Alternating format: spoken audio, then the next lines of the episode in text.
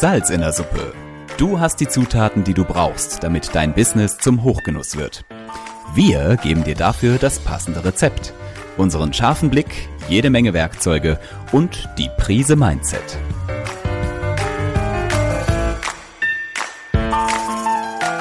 Salz in der Suppe, dein Business-Podcast, wenn du dich für Employer Branding, Storytelling und den etwas anderen Businessaufbau interessierst.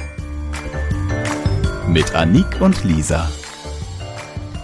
Die Hospitality Sales and Marketing Association Deutschland ist der eingetragene Fachverband für die Hospitality-Branche und bildet ein Netzwerk aus über 1300 Mitgliedern sowie einen Wissenspool zu allen relevanten Fachbereichen. Es ist die Aufgabe der HSMA, einen engen Kontakt zwischen den Mitgliedern herzustellen, um durch Informations- und Erfahrungsaustausch die Kenntnisse und Fähigkeiten in ihren Fachbereichen zu pflegen und zu verbessern. Im Herbst letzten Jahres, also 2020, gab es einen Wechsel im Führungsteam.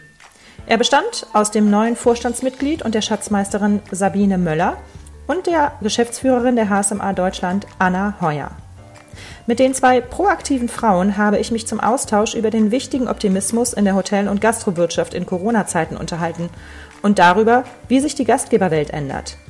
Wir wagen den von vielen gescheuten Blick in die Kristallkugel und sind uns einig.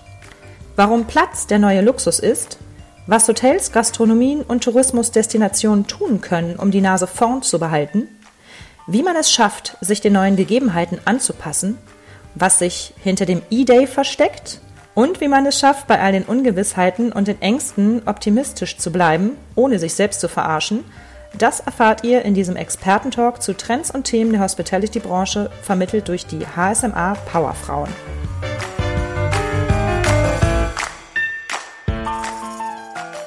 Frisch im neuen Jahr, es ist der 7. Januar 2021, das Jahr 1 nach Corona-Start, treffe ich mich zum ersten Experten-Podcast dieses Jahres mit den zwei Köpfen der HSMA Deutschland, mit Sabine Möller. Sie ist ähm, gerade gewählt worden zur geschäftsführenden Vorständin, zum geschäftsführenden Vorstand ähm, und ist auch Schatzmeisterin. Und außerdem an ihrer Seite noch Anna Heuer. Sie ist Verbandsgeschäftsführerin der HSMA Deutschland. Und ähm, ja, ich, äh, ich selber bin Mitglied bei euch und ich habe gedacht, dadurch, dass jetzt Sabine ähm, hier eingestiegen ist, möchten wir doch gerne wissen, wer Sabine tatsächlich ist. Ja, also vielleicht sollte man erstmal sagen, dass es ein Wiedereinstieg ist in die HSMA. Also ich bin seit über 20 Jahren schon Mitglied in der HSMA und bin tatsächlich auch schon mal Vizepräsidentin des Verbandes gewesen vor über 20 Jahren. Ich müsste jetzt nochmal genau nachgucken.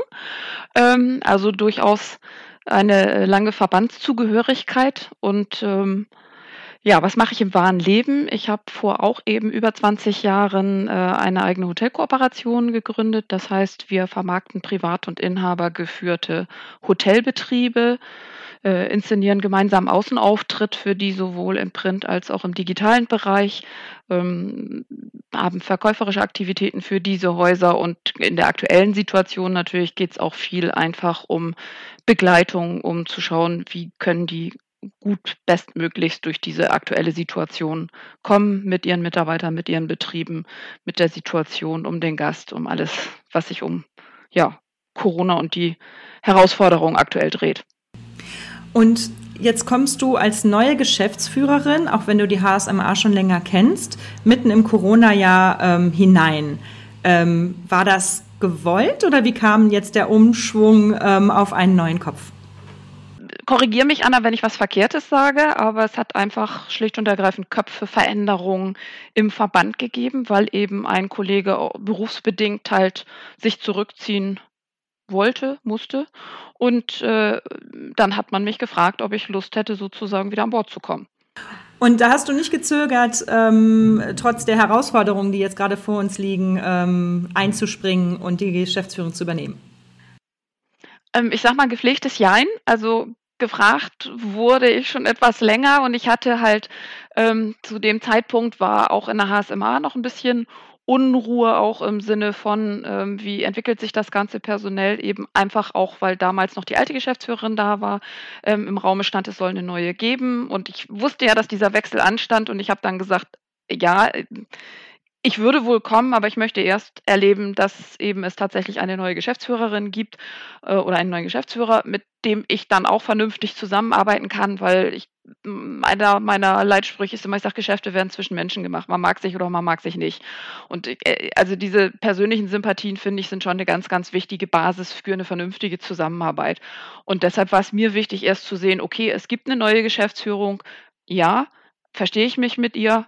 Ja, okay, dann können wir auch über eine Zusammenarbeit reden, beziehungsweise ein, dass ich wieder in den Vorstand zurückkomme, sozusagen. Okay. Und die Geschäftsführerin ist jetzt wer?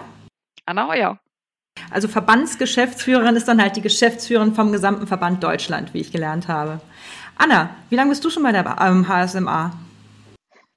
Ja, tatsächlich ja nicht viel länger als äh, Sabine, ein halbes Jahr länger. Ich äh, habe begonnen, auch mitten äh, in der Pandemie, äh, am 16.04. war mein erster Arbeitstag in der HSMA, wobei ich das ein bisschen ähm, korrigieren muss, denn ich bin schon seit drei Jahren, glaube ich, mittlerweile, ja, 2016, glaube ich, ähm, war ich Fachvorstand für zwei Fachbereiche, und zwar für den Bereich Mais und für den Bereich Revenue Management.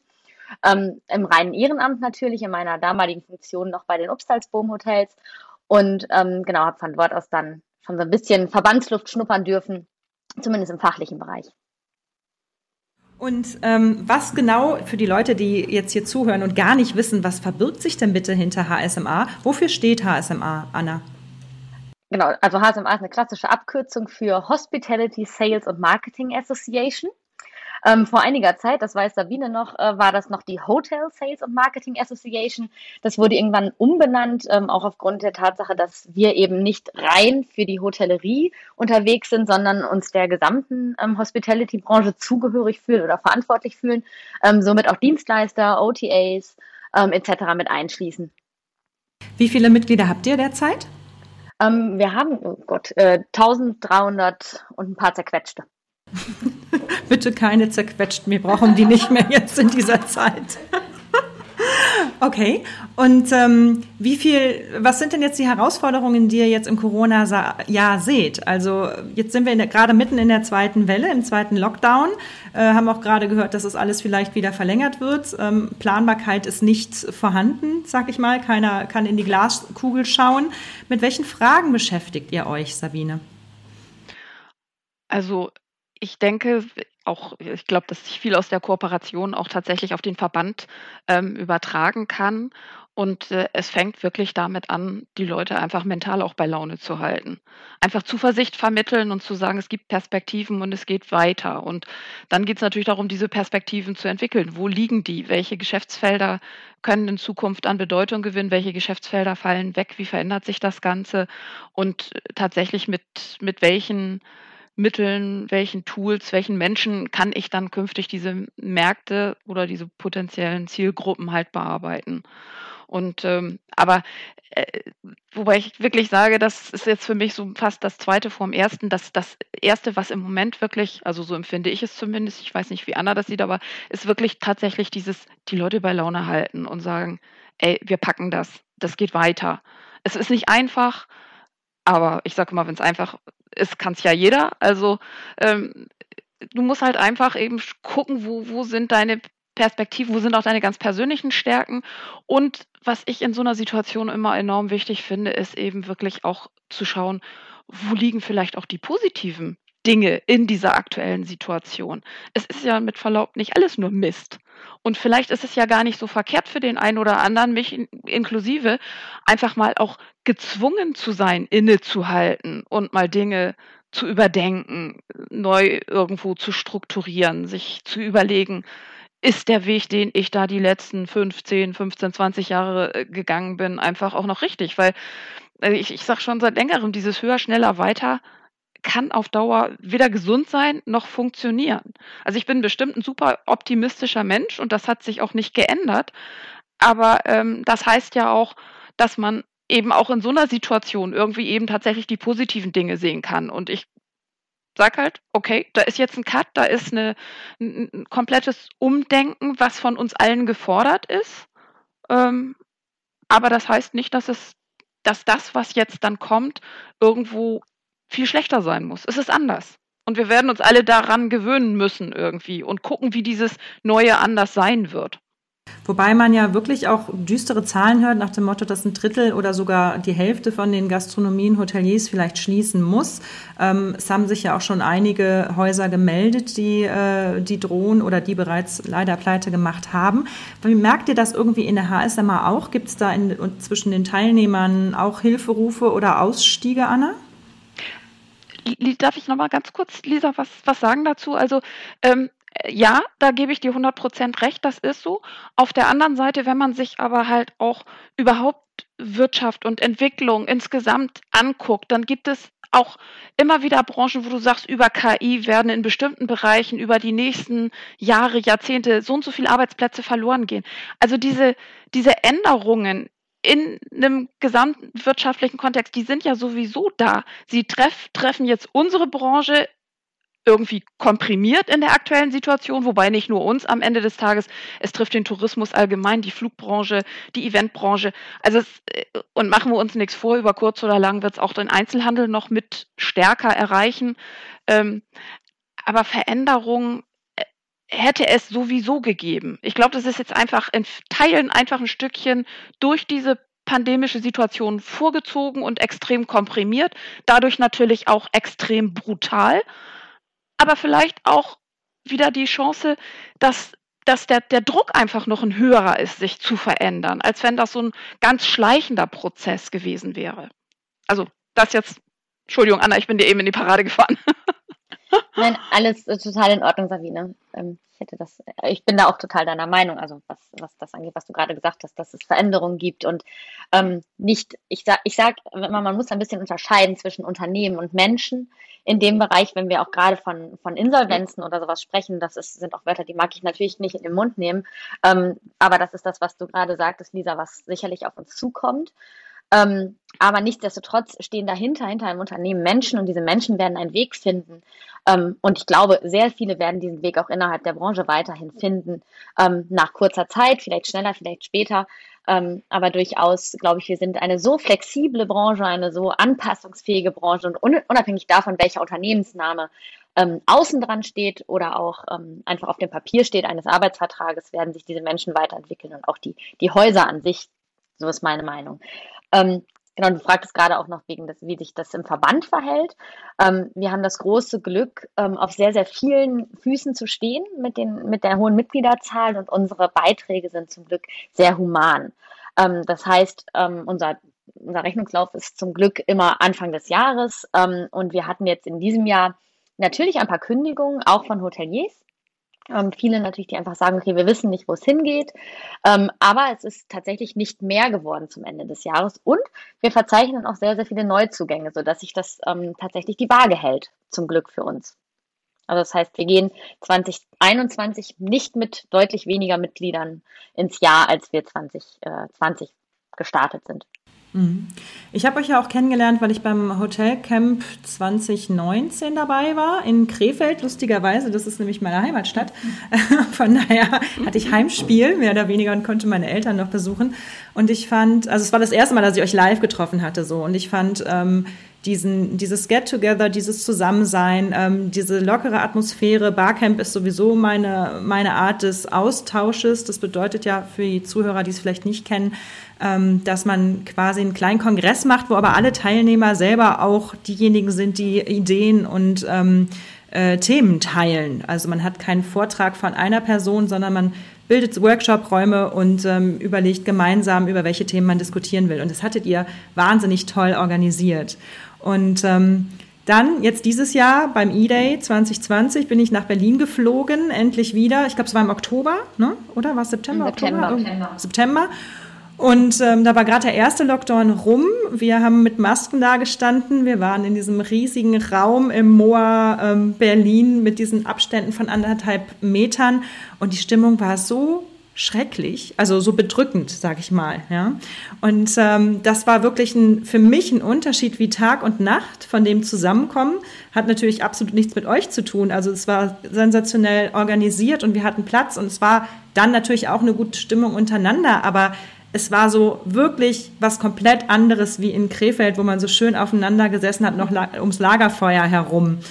Also das war schon bemerkenswert. Naja, und wie sieht es jetzt dieses Jahr aus in 2021? Glaubt ihr, dass man ein persönliches Treffen, ein Hotelcamp oder ähnliches nochmal stattfinden lassen kann?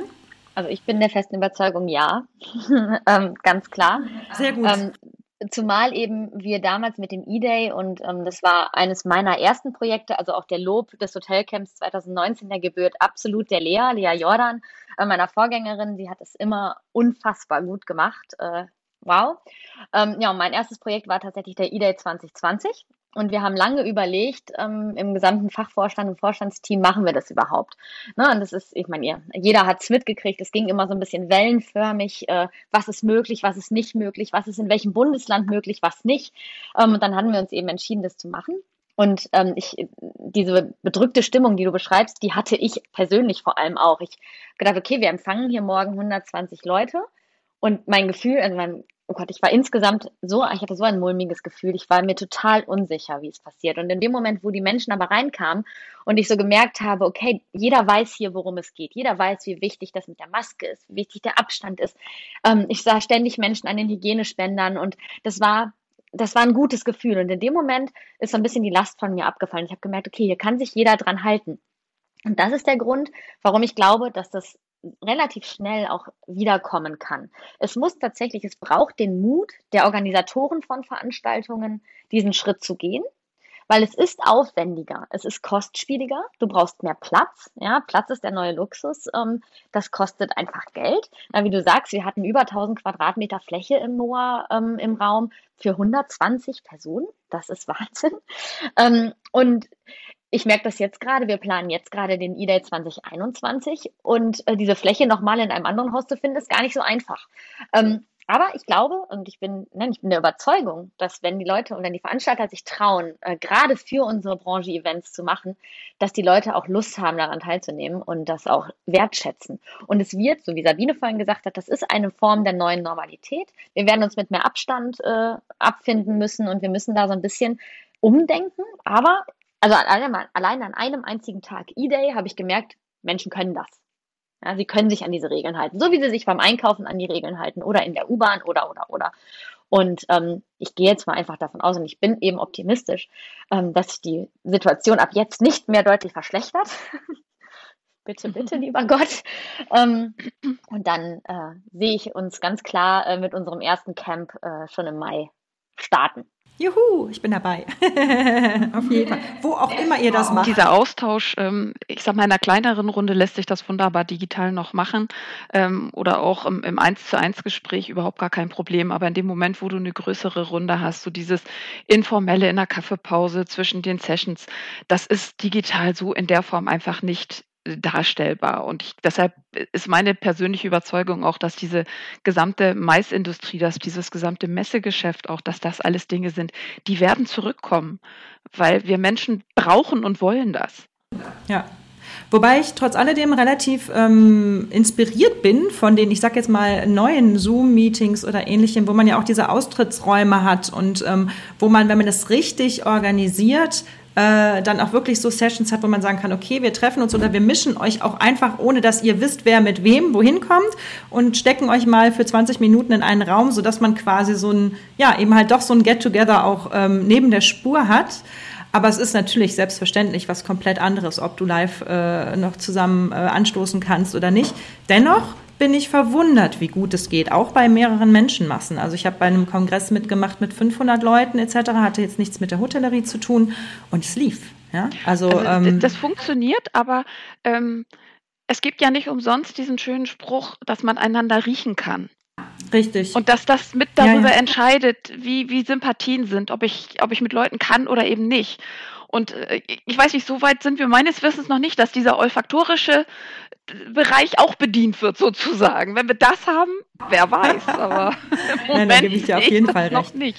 Das, das Persönliche ist toll, aber ich, trotz alledem bin ich froh, dass man halt die Möglichkeiten wie Zoom etc. hat, sich zu treffen. Ne? Und das, Definitiv. Und ich meine, das habt ihr auch auf dem, ähm, auf dem E-Day 2020, auch durch die Zuschaltung ähm, in den großen Foren etc. von den anderen Großstädten ja auch ähm, wunderbar hingekriegt. Also Wofür steht eigentlich die HSMA jetzt im Jahr 2021, Anna? Oh, was für eine interessante Frage. Das ist. Äh was schreibt sie sich auf die Fahnen? Vielleicht ist das einfacher für 2021. Also ich, die Frage kann ich nicht eindeutig und vor allem nicht abschließend beantworten, ähm, weil wir genauso wie alle anderen Unternehmen, die sich innerhalb dieser Krise betroffen fühlen, ähm, natürlich erstmal umdenken müssen und uns immer wieder an die Situation anpassen. Die HASEMA im Grundsatz ähm, steht ja für, den, für die Verbreitung von Wissen und das ist und bleibt unser Fokus. Das heißt, ähm, dass so wie wir agieren, das heißt, wir, wir suchen uns Wissen aus der Branche oder suchen uns auch die Herausforderungen aus der Branche und versuchen diese zu lösen. Und mit diesen Lösungsansätzen gehen wir wieder in die Branche rein. Das ist ein dauerhafter Kreislauf, der, der entstanden ist seit Jahren. Und diese Herausforderungen, die ändern sich natürlich sehr regelmäßig. Also ich habe jetzt kürzlich noch so ein paar alte ähm, ja, Paper mir angeschaut, ähm, was unsere Experten auch so ähm, runtergeschrieben haben, mal in den letzten zwei, drei Jahren. Ähm, manches ist aktueller denn je. Und andere Sachen, da denkt man sich, okay, das ist zwei Jahre her, das ist äh, gefühlt, liegt das äh, sonst wie weit hinten.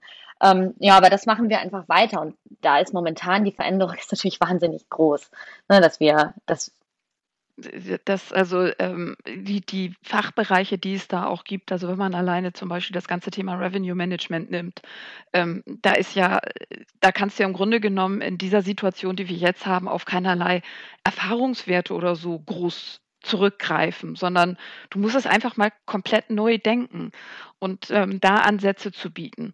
Und das Gleiche gilt letztendlich auch ähm, für die Zusammenarbeit mit den OTAs. Also ähm, ich sage mal, geliebter Feind, nicht, nicht mit ihnen und auch nicht ohne sie.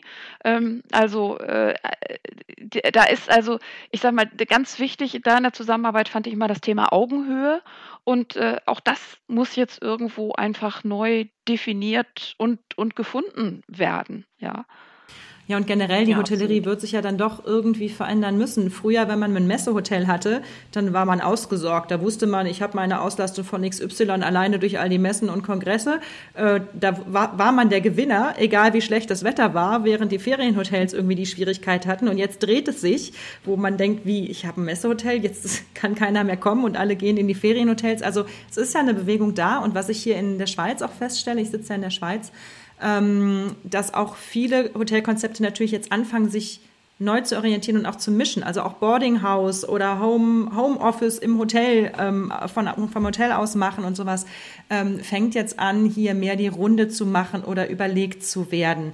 Wie, wie seht ihr denn momentan die Trends, Trends in der Hotellerie für nach Corona?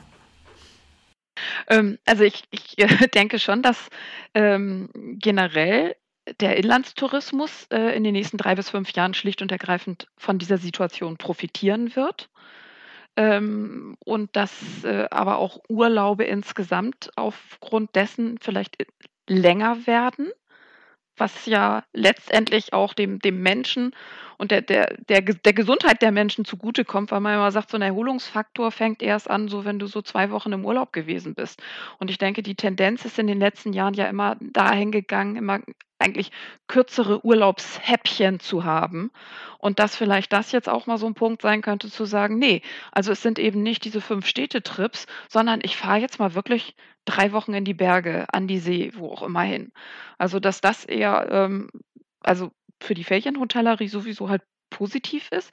Und die, die Stadthotellerie wird sich ähm, in Teilen neu erfinden müssen, wobei Stadthotellerie ja eh nicht zwangsläufig nur rein Messe- oder Corporate-Geschäft war, sondern immer natürlich abhängig von einer gewissen Destination durchaus äh, auch hohe Leisure-Anteile gehabt hat. Also wenn man sich so eine Stadt wie München oder Hamburg oder Berlin anguckt, ja, ähm, da gibt es sicher Destinationen, die die die klassischen B und C Destinationen, wo man sagt so, hm, ja, aber äh, ich fand gerade am Anfang dieser Pandemie hat es da auch ganz, ganz tolle Film, äh, Verfilmungen gegeben im Fernsehen, wo, also oder Angebote, wo man dann mal gesagt hat, so Mensch, so oder auch die Werbung hat ja damit gespielt, Bilder und sagt Karibik. Ach nee, das ist ja jetzt irgendwo äh, in der Nähe von Leipzig gewesen, ja. Oder ähm, Dschungel, nee, das war jetzt, äh, keine Ahnung, äh, wo auch immer. Also es war jedenfalls, waren dann Bilder in, in, in äh, Deutschland, Europa, also in Österreich.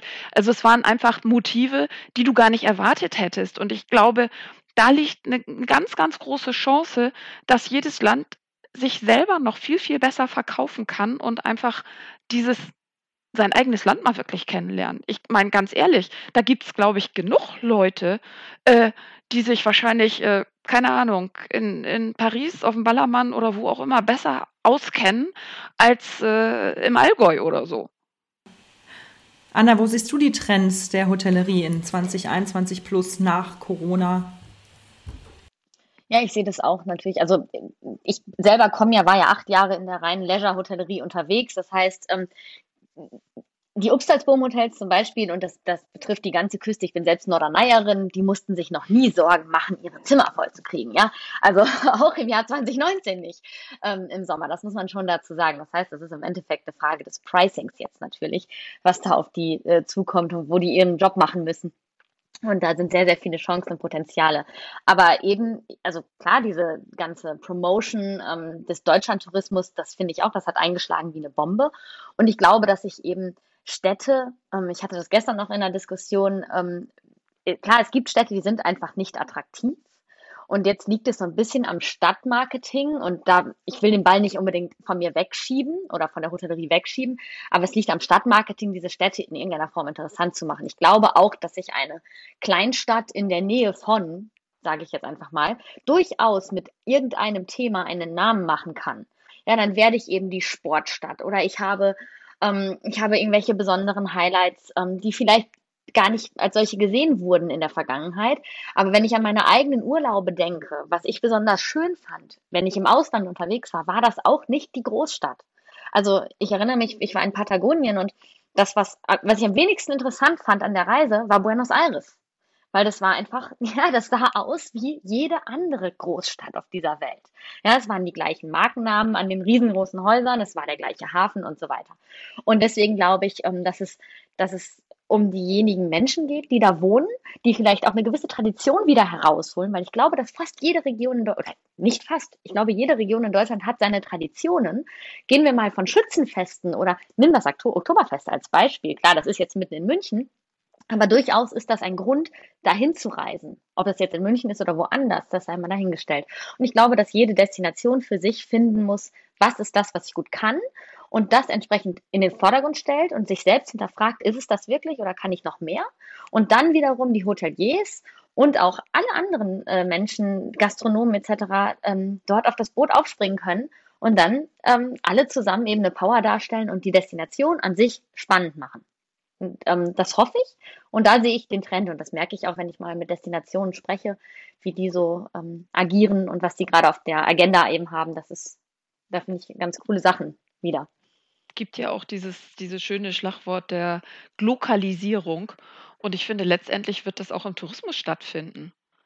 Also äh, ja, eine Fernreise wird nicht, also die, Menschen werden auch wieder in die Ferne reisen wollen, aber ich glaube, dies auch das eigene Umfeld mehr zu schätzen zu wissen, das, das wird, also diese Situation wird definitiv dazu beitragen, davon bin ich fest überzeugt.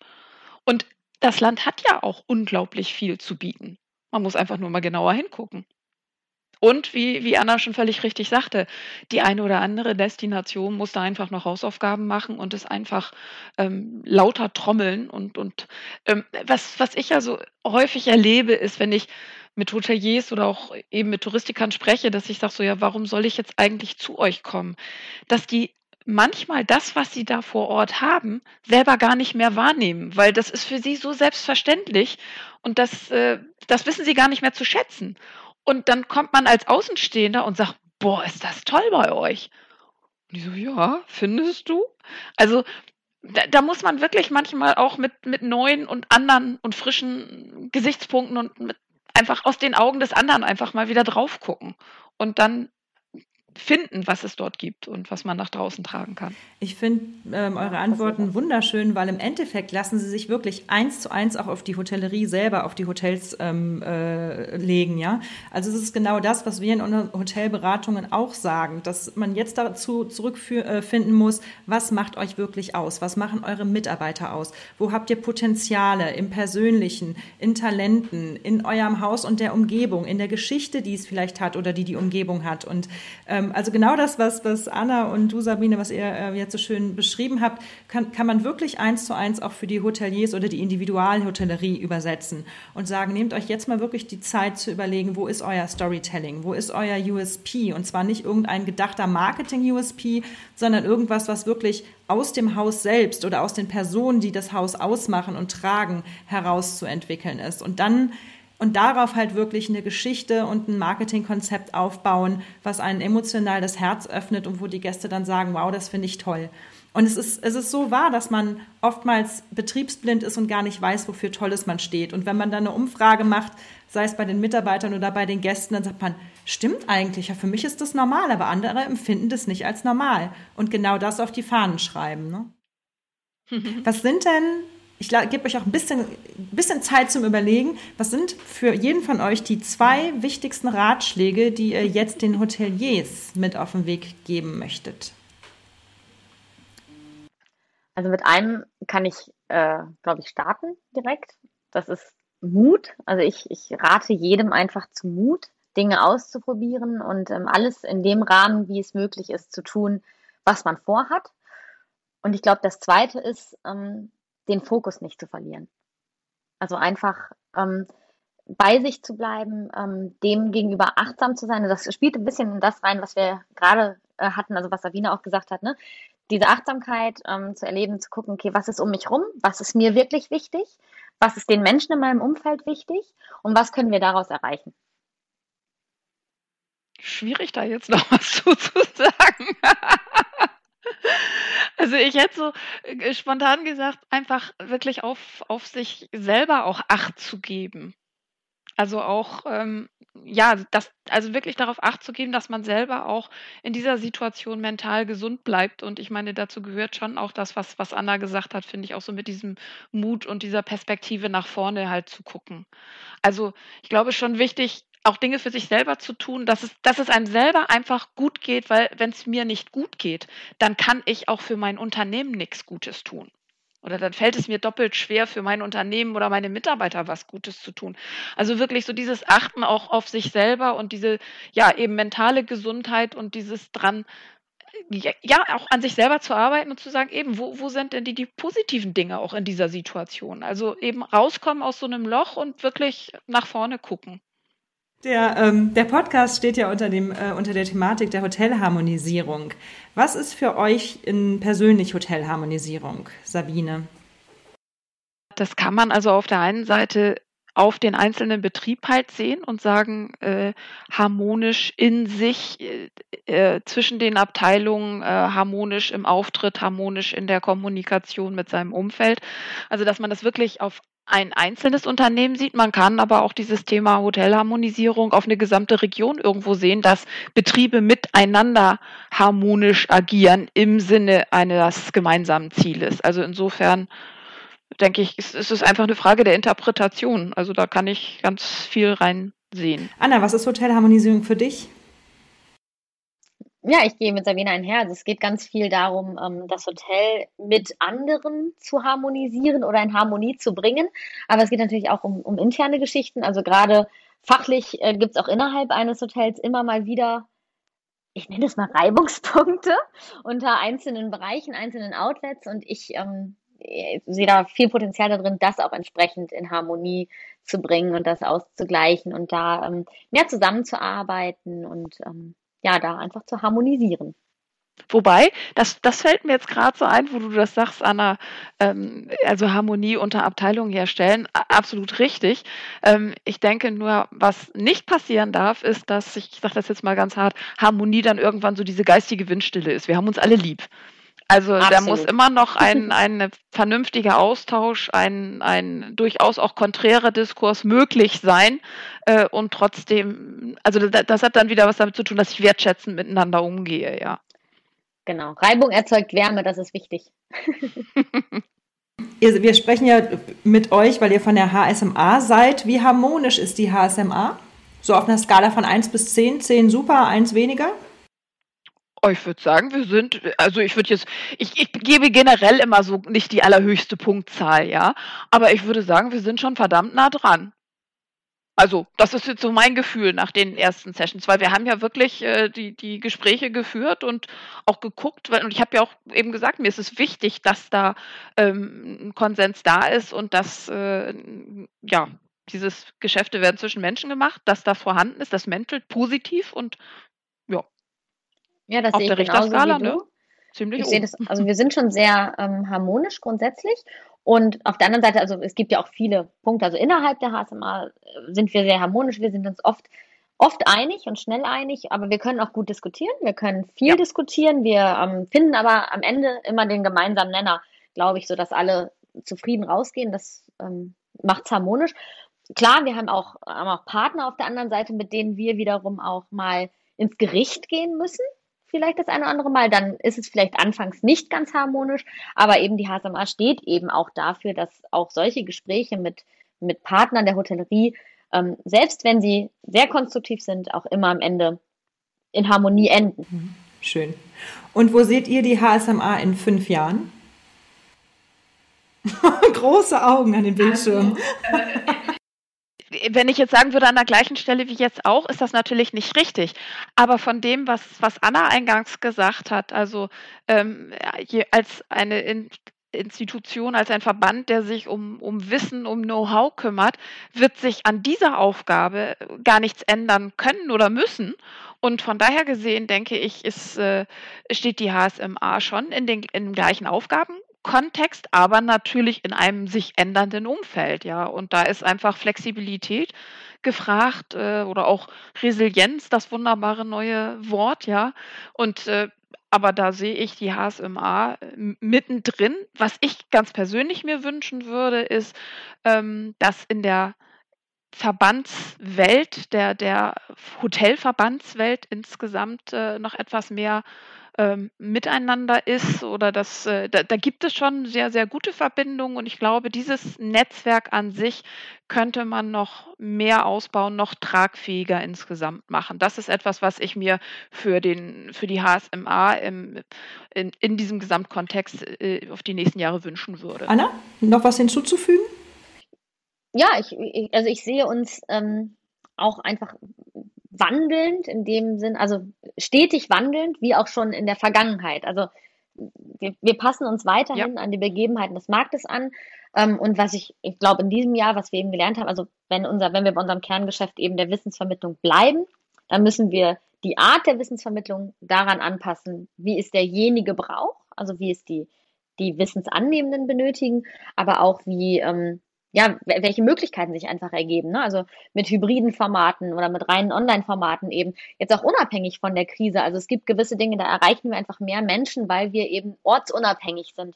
Und das ist sicherlich etwas, was, wo wir sehr schnell reagieren können in Zukunft, auch auf sich wandelnde Technik wiederum. Ne? Und dann eben unsere Inhalte entsprechend des Bedarfs weiter nach draußen tragen können.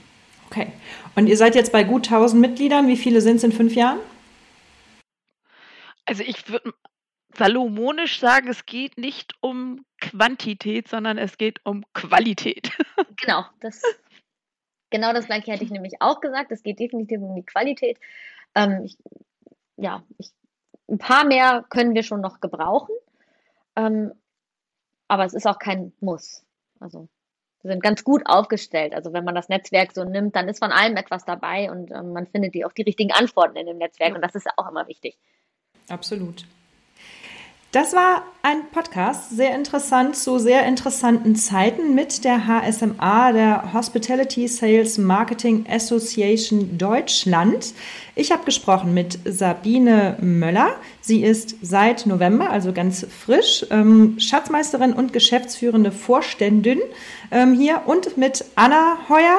Sie ist, jetzt muss ich gerade schauen, Gesch Verbandsgeschäftsführerin der HSMA Deutschland, dass ich das auch alles richtig gesagt habe. Wir sehen uns auf jeden Fall wieder, eben weil ich ja auch Teil der HSMA bin, was mich auch immer wieder sehr freut. Ob das jetzt äh, auf dem E-Day ist oder auf dem Hotelcamp oder auf dem Kongress, wenn er dann irgendwann wieder stattfinden darf. Herzlichen Dank für eure Zeit und toi toi toi fürs Netzwerk weiterhin. Vielen Dank an dich, Lisa. Danke, dass wir da sein durften. Salz in der Suppe welche Zutat fehlt dir noch, damit dein Business zum Hochgenuss wird? Klicke auf salzinnersuppe.com, wenn du mehr wissen willst und um deinen Termin für ein kostenloses Erstgespräch zu buchen.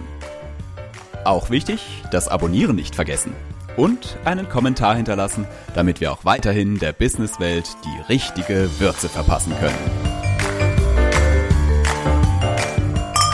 Auf dich und deinen Erfolg.